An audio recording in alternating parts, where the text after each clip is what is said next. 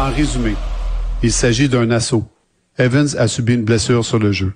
Shifley n'a jamais été mis à l'amende ou suspendu au cours de sa carrière de 575 matchs dans la Ligue nationale de hockey. Le département de la sécurité des joueurs a suspendu Shifley pour quatre matchs. résumé de la décision. Euh, salut Jean-François.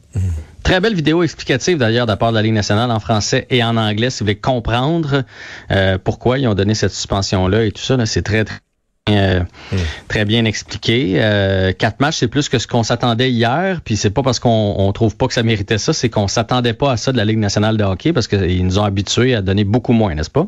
Oui, moi je m'attendais à moins. Euh, néanmoins, Marc Scheifler, on peut l'entendre, lui a commenté ça ce matin et lui, uh-huh. il trouve ça injuste. My intention on that play is to try to negate, negate a goal. You know, there's no intent, there's no malice there, there's no I don't go in with the frame of mind of of uh, of injuring a hockey player. I think it was pretty excessive. I, I wasn't expecting that. I was I was pretty shocked, but that's their decision.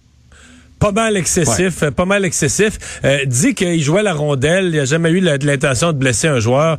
Ça, euh, ça, ça, y a personne qui le croit. Ça tient pas la route une seconde. Il y a rien, y a rien eu... des images qui démontrent ça. Là.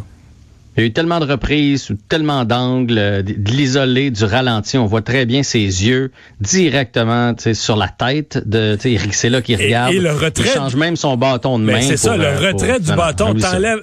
Quand tu veux jouer la rondelle, ton bâton, tu vas le porter à l'avant, le plus loin possible vers l'avant.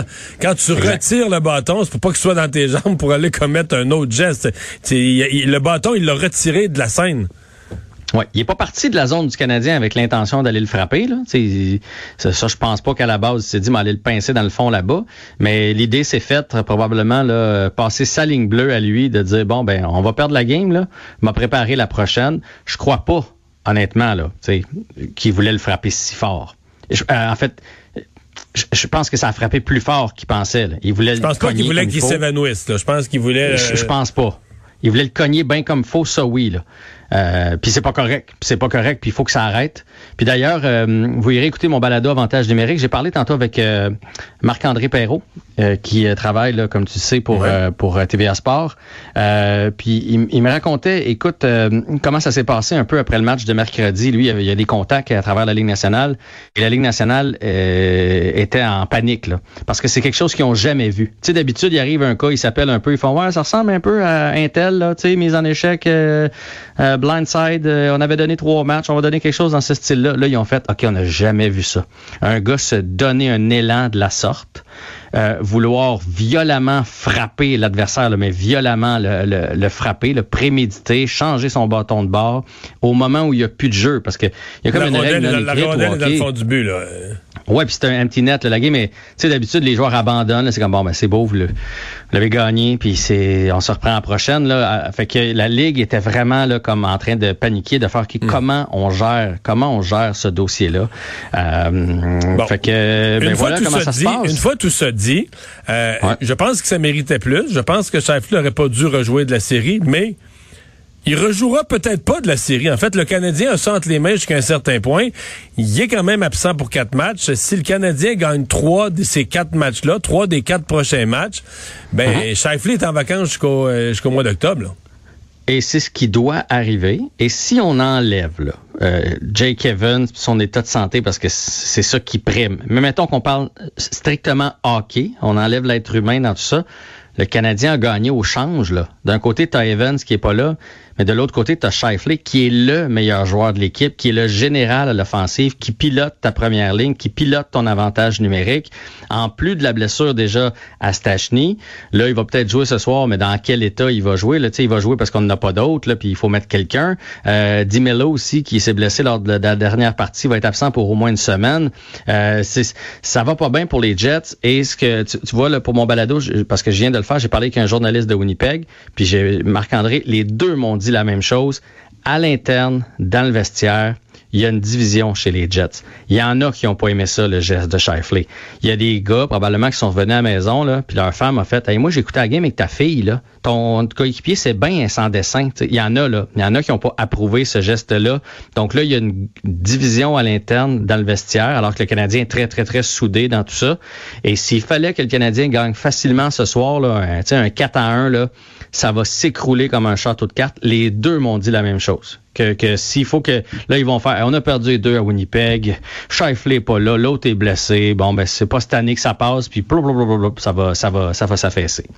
Parce que les Canadiens il y a quand même une détermination qui se sent là. Je veux dire tu, tu regardes la face de Weber tu regardes la face de Perry tu regardes la face de certains vétérans et t'as pas l'impression qu'ils s'en vont là en touriste? Depuis quelques matchs non, non, là, non, sont unis, sont déterminés. Euh, Ducharme disait que tout ce qui leur manquait, c'était de l'émotion. Là, sont allés la trouver, cette émotion-là. Là, une raison de battre l'adversaire. D'ailleurs, on peut l'écouter en point de presse aujourd'hui, Dominique Ducharme, qui réagissait justement à cette euh, suspension. On accepte la, décision. C'est Pour nous, euh, ils ont pris leur décision, puis on, est, correct avec ça. Nous, là, on veut se préparer. On se prépare pour ce soir. On a fait des bonnes choses au premier match. On va être meilleur ce soir. Et le reste, on ne contrôle pas. Bon, je pense que c'est la bonne attitude. Et tu prévois une victoire ce soir du Canadien? Moi, je pense que oui. Moi, j'ai vraiment plus confiance que jamais.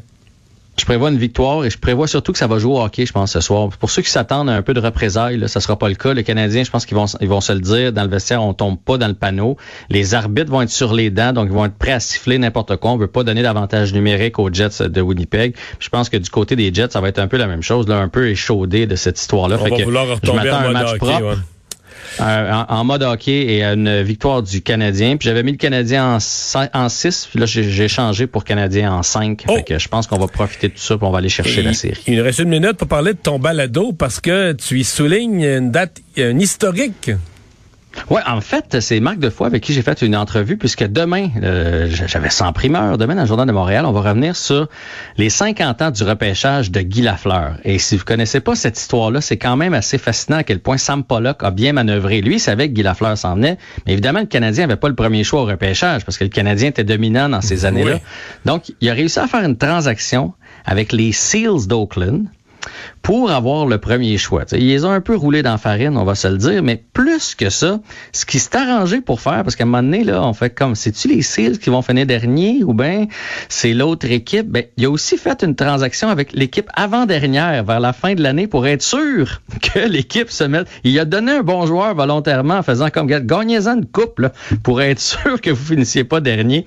Fait que c'est un fin renard. Il a même essayé de mettre la main sur euh, Marcel Diane. Vous allez voir, c'est savoureux, les histoires de Marc Defoy, si vous écoutez le balado. Puis si vous le lisez dans le Journal de Montréal demain, c'est tout aussi euh, génial. Merci Jean-François. Bonne fin de semaine. Salut.